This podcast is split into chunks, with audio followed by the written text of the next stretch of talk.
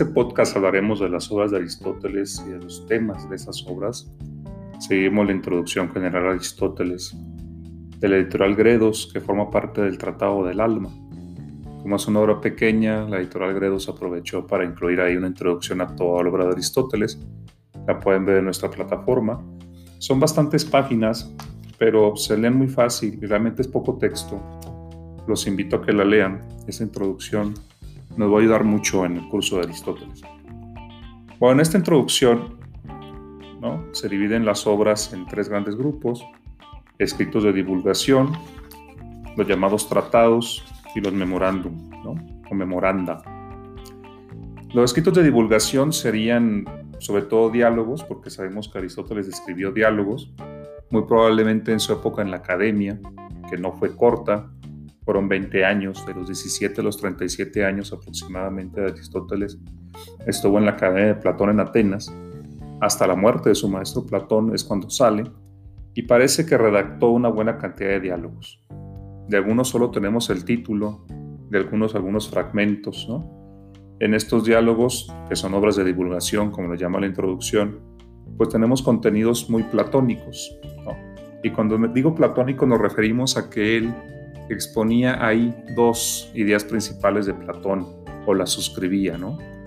Primero, la dualidad entre cuerpo y alma, ese dualismo muy marcado con la inmortalidad del alma individual, que después va a dejar Aristóteles, ¿no? Hasta cierto punto.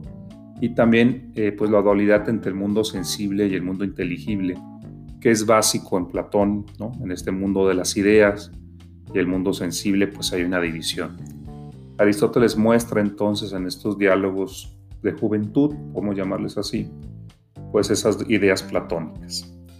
Son varios, aquí en la introducción de Gredos se enumera hasta 20, 21 diálogos, ¿no? De algunos, como les digo, pues no hay sino fragmentos, en general están perdidos esas obras, Tenemos sobre todo tres obras eh, que se han podido más o menos reconstruir a partir de los fragmentos de estas obras de divulgación el diálogo Eudemo, que trataría sobre el alma y muy parecido al Fedón, pues mostraría la inmortalidad del alma y cómo el alma está encerrada en el cuerpo y cómo puede liberarse a través de un proceso de ascetismo y de conocimiento, es decir, muy en la línea de Platón, ese diálogo Eudemo. Tenemos también un protréptico. El protréptico es un género más bien, ¿no? Se llama protréptico de Aristóteles porque no es el único protréptico. Varios filósofos escribieron protrépticos. El protréptico es un, género de, invitación a la filosofía, un exhorto a filosofar. Es el protréptico.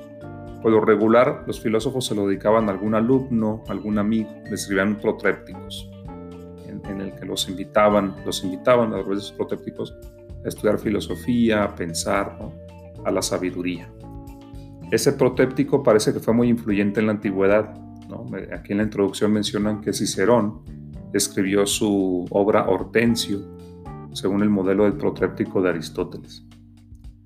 Bueno, pues ahí también tenemos ideas platónicas sobre la sabiduría, la teoría y la práctica, cómo el conocimiento nos lleva a la virtud, ¿no? cómo hay que encaminarnos hacia, hacia, la, hacia la virtud, hacia la moral, hacia la participación política, hacia el conocimiento, ¿no? La prudencia, cuidar el alma, también es muy línea platónica.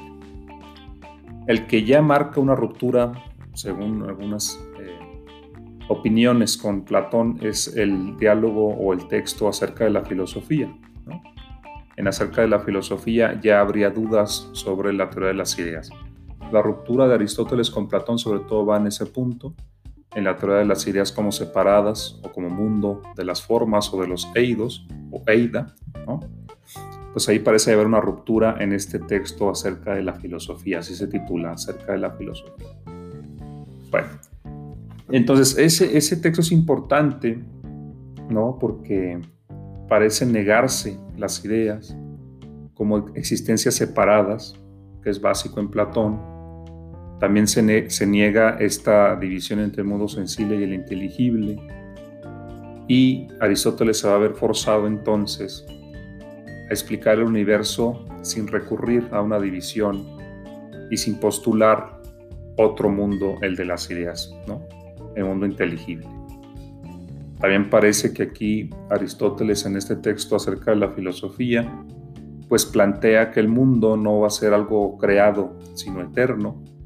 Fíjense que Platón en el Timeo, pues nos decía que el universo había sido creado por un demiurgo Dios, imitando las formas o ideas en la materia. Entonces habría una creación del mundo.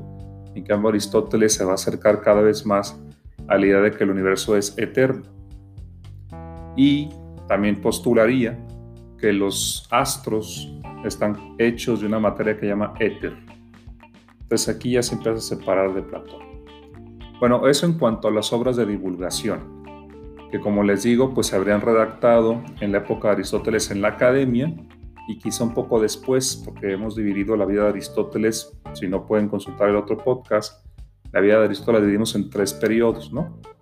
Su vida en la academia, no, bueno, podemos comenzar con su infancia, de su nacimiento hasta los 17 años, después de los 17 a los 37 es su periodo en la academia, de los 37 a los 49 años aproximadamente está fuera de Atenas, en Asos con el tirano Hermias.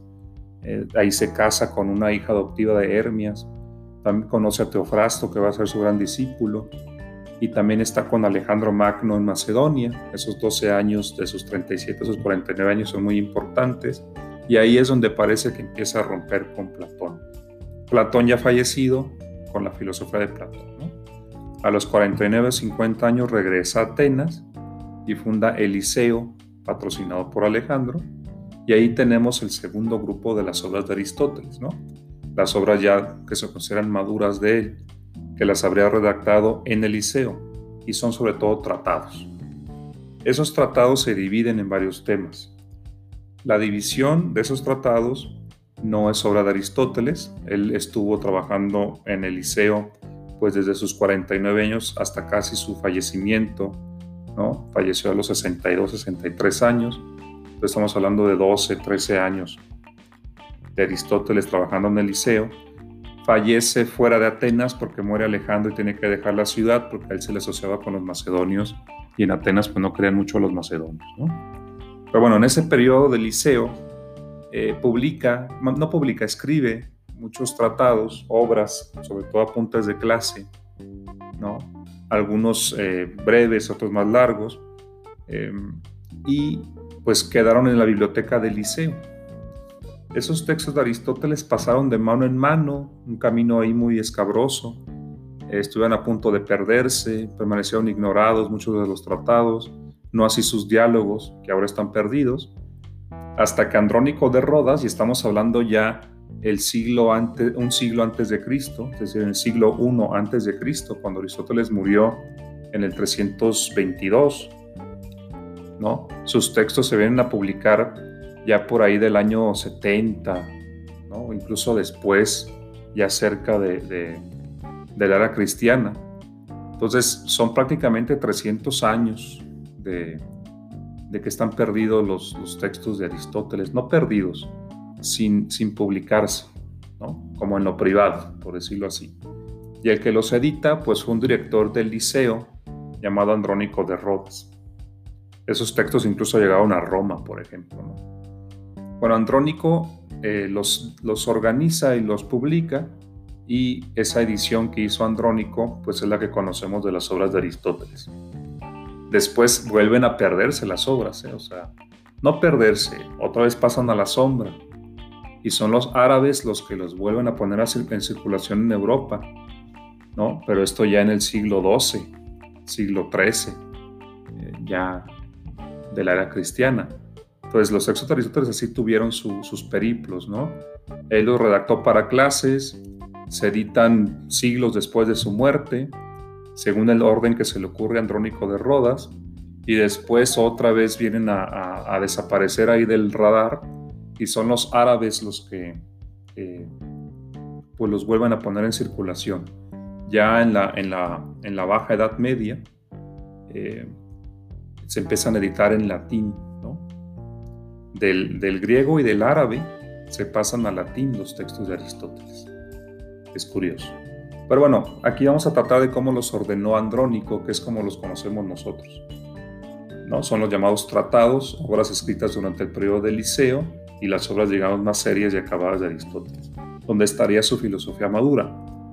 Un grupo de estos tratados son los de lógica. Aristóteles fue un gran, eh, pues, fundador de ciertas áreas de la lógica. Quizá una lógica que ahora, es, eh, ahora está superada a cierto punto, este, pero siempre es interesante aprenderla, esta lógica que después se va a llamar lógica silogística, porque su estructura básica es el silogismo, un tipo de argumento. Entonces tenemos los tratados de lógica, que también se conocen como organon u organón, instrumento, porque así se los veía Aristóteles, es un instrumento para el pensar, ¿no? Y sobre todo, esas obras de lógica pues tienen tres partes o, reconocen tres tipos de, instrumentos, ¿no? Eh, los que llaman los términos, las proposiciones y los silogismos, es decir, analiza los términos que son como los nombres, las proposiciones que son juicios que se hacen conectando nombres, por ejemplo, Sócrates puede ser un término, hombre es otro término, y cuando decimos Sócrates es hombre, ahí estamos construyendo un tipo de juicio o proposición que puede ser verdadera o falsa. ¿no? Luego esas proposiciones se conectan formando silogismos. Todos los hombres son mortales. Ahí tenemos una proposición formada por el término hombre y el, el término mortal. Segunda proposición, Sócrates es hombre. Tenemos el término Sócrates y el término hombre también formando una proposición. Y como conclusión, Sócrates es mortal. ¿no? Entonces, se fijan, ahí tenemos términos, los nombres, las proposiciones que son los juicios, y los argumentos llamados silogismos, que ya son pues encadenamientos de proposiciones. Todas estas estructuras y la reflexión al respecto están en sus tratados sobre lógica de Aristóteles, ¿no? Los conocemos como organón o instrumento. Es muy importante la lógica de Aristóteles porque hay una gran relación entre su lógica y su ontología, por ejemplo, su metafísica, ¿no? El lenguaje, que es lo que estudia en la lógica, las estructuras del lenguaje pensamiento, que también es eso. En Aristóteles, como filósofo sistemático, tenemos una reflexión sobre el lenguaje, que viene a ser también una reflexión sobre el pensamiento, porque ese, encadenamiento de proposiciones es como pensamos, y también eso tiene que ver con su metafísica. Ya, hemos, ya iremos mostrando nosotros esta cuadratura a lo largo del curso entre lógica, epistemología y ontología o metafísica en Aristóteles. Pero bueno, ese es un primer grupo, los tratados de lógica o llamados organón. Luego tenemos los tratados de física. La física de Aristóteles, pues ahora sí, digamos, superada completamente a partir de la modernidad con Kepler, con Copérnico, con Galileo, con Newton. ¿no? Sin embargo, dominó esa física varios siglos en Europa. A partir de que se redescubre Aristóteles por el siglo XII y XIII, pues va a dominar dos o tres siglos eh, el panorama intelectual europeo hasta que pues viene la, la, edad moderna, los grandes descubrimientos, el renacimiento, estos grandes físicos, cuando la física, digamos, se consolida como ciencia, pues la física de Aristóteles queda superada, ¿no? Sin embargo, nosotros tenemos que estudiar de la física de Aristóteles si queremos entender su metafísica. Porque la física, que así le tituló Andrónico a los textos sobre este tema, Física, recuerden que viene de física naturaleza. En Aristóteles la física se va a referir a las entidades eh, que tienen movimiento y están sujetas a la generación y a la corrupción, o sea que se pueden, que nacen y mueren, por decirlo así, y que, y que muestran movimiento, ¿no?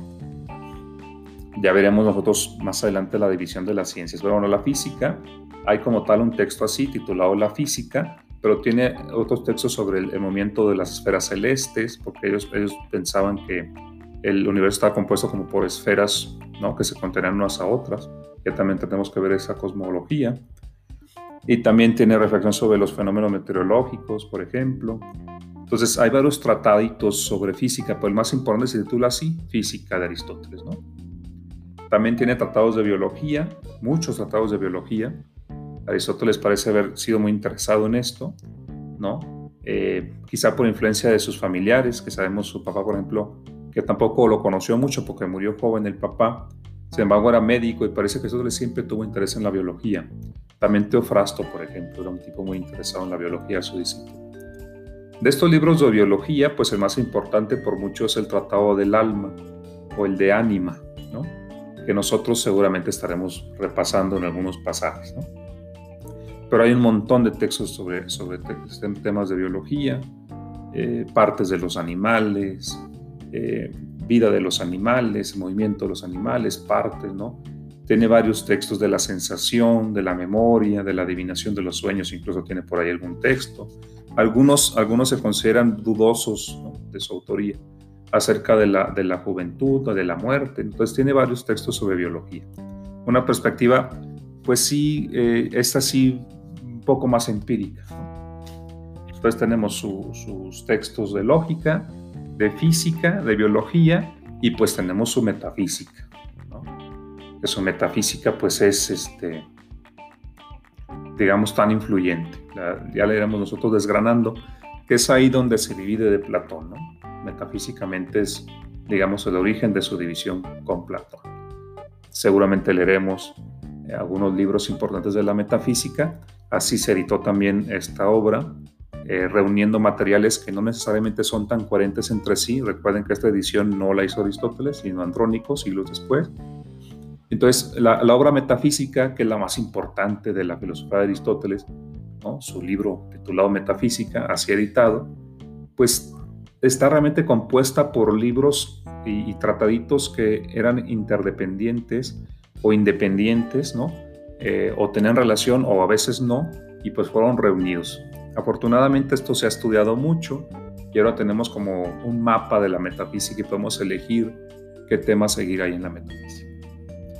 el libro 5 es muy importante, el libro 12 también es muy importante, la metafísica. Es una obra que, a la que le dedicaremos una semana en especial a la metafísica. Bueno, tenemos también la ética de Aristóteles, igual ahí se divide de Platón, ¿no? Es un pensador que va a tener otras ideas porque, como ya veremos, pues Aristóteles no suscribe el dualismo entre alma y cuerpo, al menos no en los términos de Platón. De la ética de Aristóteles o los textos de ética tenemos la ética Eudemo, ¿no? la ética Nicómaco, que es la más importante, o ética Nicomaquea, porque está dedicada a Nicómaco, y eh, una obra llamada Gran, Ética o Magna Moralia, que se duda de que la haya escrito Aristóteles. Pero sobre todo de ética, nosotros vamos a trabajar la ética nicómaco el esquema que da ahí sobre la, vida buena. Tenemos unas obras de políticas, de política, la más importante titulada así, Política, de Aristóteles. Todos tienen título así, lógica, metafísica, ética, política. Y la política de Aristóteles, pues también una obra importante y una obra pequeña, pero también importante, que es la Constitución de Atenas porque parece que en la escuela de Aristóteles, en el liceo, se dedicaban a redactar o a describir la constitución de un montón de ciudades. La única que, ha quedado es la constitución de Atenas. Y se, y se descubrió casi por, de pura suerte a finales del siglo XIX, ya casi en el siglo XX se descubrió ese manuscrito, ¿no? la constitución de Atenas. Fue todo un, causó un revuelo, ¿no? porque es pues, una obra de Aristóteles que se descubre casi en el siglo XX, pues imagínense se siguen buscando obras de Aristóteles, ¿no? Por ejemplo, daríamos mucho por las obras de Aristóteles sobre los pitagóricos, que sabemos que escribió obras sobre los pitagóricos, está perdida. Sabemos que escribió, bueno, su poética que tenía dos partes y se perdió la parte de la comedia. Varias obras de Aristóteles perdidas.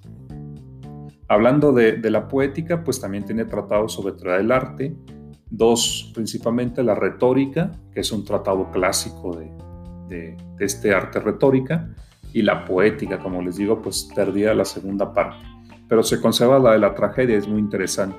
Entonces, en resumen, tenemos eh, lógica, física, tenemos textos de biología, metafísica, ética, política y pues estética teoría del arte. ¿En qué nos vamos a enfocar? Primero en la metafísica. Vamos a dar algunos conceptos generales de su metafísica, entender cuál es su diferencia con Platón y por ejemplo también con Parménides, su explicación del movimiento y del cambio, el paso de la potencia al acto, las cuatro causas, varios conceptos que nos permitían acceder al pensamiento metafísico de Aristóteles. ¿no?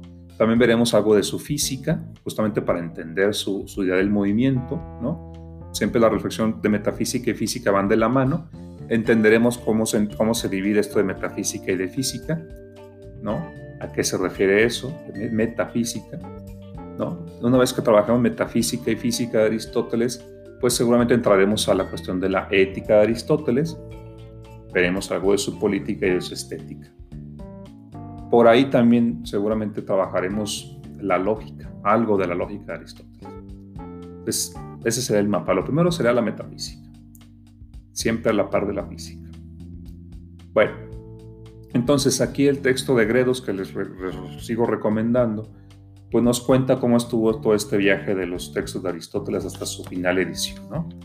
Pero bueno, decíamos entonces, tenemos tratados de, obras de juventud o de divulgación, diálogos perdidos, tenemos tratados de del periodo del liceo y todavía tenemos también pues obras que más bien serían como obras colectivas, llamados aquí memorándums o colecciones de materiales. Ya mencioné alguna, por ejemplo, esta, esta colección de constituciones de estados griegos, seguramente más que una obra de Aristóteles, es de la escuela del liceo, ¿sí? varios participaron en esas obras.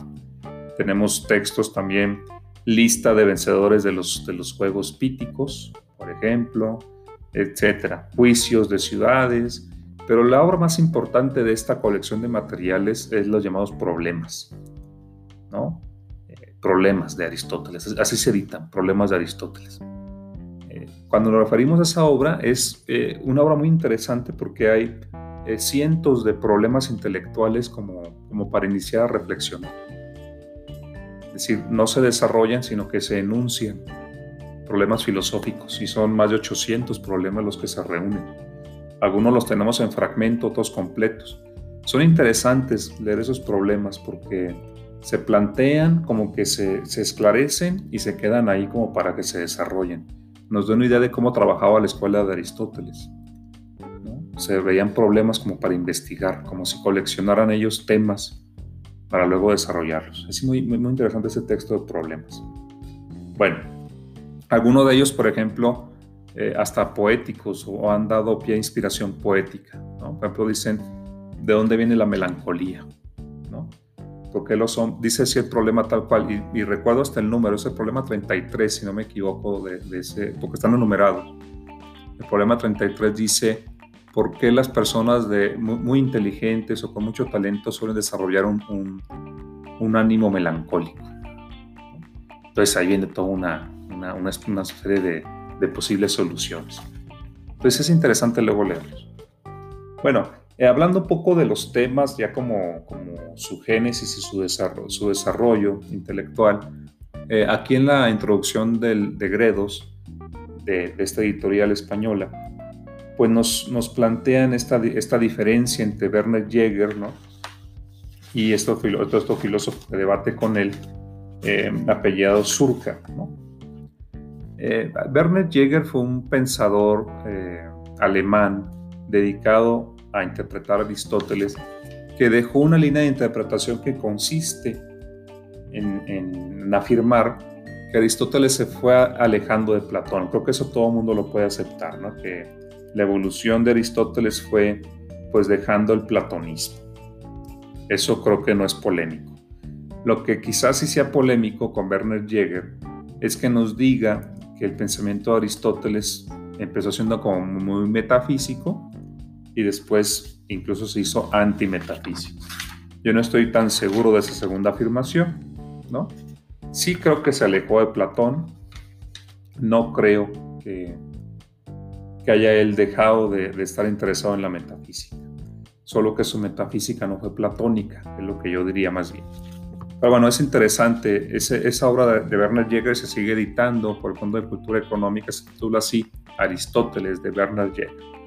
Pues alguien quiere enterarse un poco más de esa interpretación que da él, de la línea evolutiva del pensamiento de Aristóteles. Bernard Jäger empieza o, dice, sostiene que varios libros de la metafísica pues son incoherentes entre sí porque en unos Aristóteles es muy apegado a Platón y en otros ya muy alejado. Seguramente tiene parte de razón en eso aquí se abre un primer problema en la metafísica de Aristóteles, ¿no? Porque en, el libro llamado Metafísica, más bien es una serie de libros. Y en algunos parece que Aristóteles entiende por metafísica la reflexión sobre Dios, ¿no? la reflexión teológica. Ese sería el ente metafísico por excelencia, Dios. Y creo que sí muchos entienden metafísica como una reflexión sobre lo divino. Bueno, pues Aristóteles en, alguna, en algunos pasajes de la metafísica da a entender eso, que el objeto de estudio de la metafísica es Dios. Pero en algunos otros tratados que forman parte de la metafísica, trataditos, capítulos, de entender que la metafísica tiene como objeto de estudio el ente en cuanto ente, así lo define, que ya estaremos estudiando qué es eso del ente, ¿no?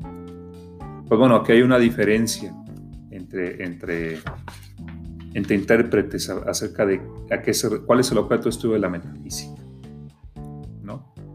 Parece decir Aristóteles a veces que es, el, el, el, el ente inmóvil, el ente que no cambia, el ente perfecto, y pues sería Dios, a veces parece que dice que más bien es un esclarecimiento sobre el concepto de ente. Ya estaremos estudiando eso de la metafísica, que es justamente la próxima semana cuando lo estaremos trabajando. Surker dice lo contrario. Surker dice que Aristóteles empezó siendo como muy antimetafísico y terminó siendo muy metafísico, ¿no? O más bien que siempre fue metafísico, muy platónico y que todos los pasajes y obras que nos muestran un, Aristóteles menos metafísico y más empirista o más empírico, pues más bien no son de él, sino son de Teofrasto y de su escuela. Bueno, esa interpretación es bastante más polémica y la menciona aquí la, la introducción, creo que es solo por ilustrar cómo sigue habiendo debate en la interpretación de Aristóteles. Bueno, vamos nosotros a plantear dos principios básicos para interpretar a Aristóteles, que lo menciono aquí en la página 37. ¿no? Son tres principios, perdón. Primero, si evolucionó Platón, digo Aristóteles, dejando eh, de lado a Platón. Dejando de lado quiere decir en, en, algunas cuestiones básicas de metafísica, porque sí, pues Aristóteles siempre va a mostrar un lado platónico o va a mostrar que es alumno de Platón a fin de cuentas, pero la evolución intelectual que él muestra es de ser un discípulo fiel al platonismo, pues pasa a construir un sistema propio. Eso es algo que podemos plantear y podemos llegar al acuerdo, digo que todo el mundo aceptaría. De ser platónico pasa a desarrollar un sistema propio. Nosotros tendremos que mostrar en qué consistió ese cambio.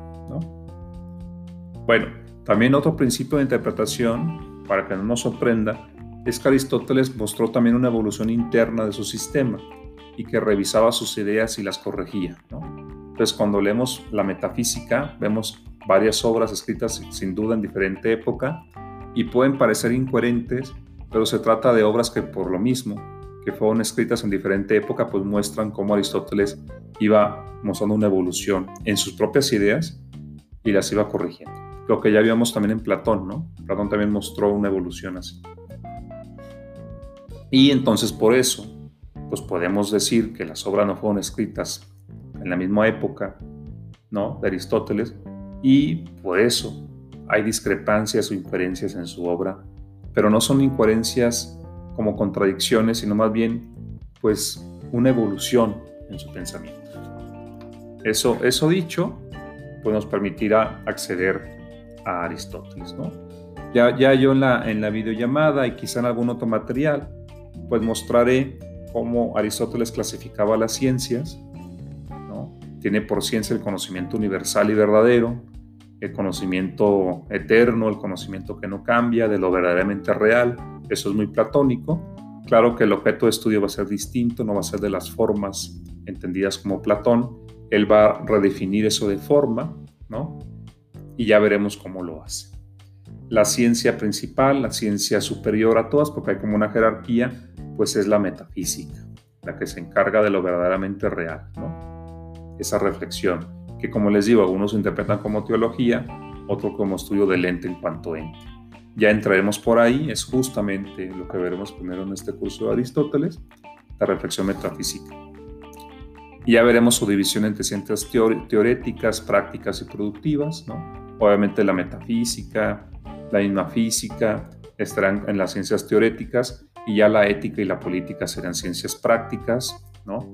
Y habría todavía ciencias productivas, pero ya lo iremos trabajando. Espero que haya servido este audio y nos vemos en la videollamada. Muchas gracias.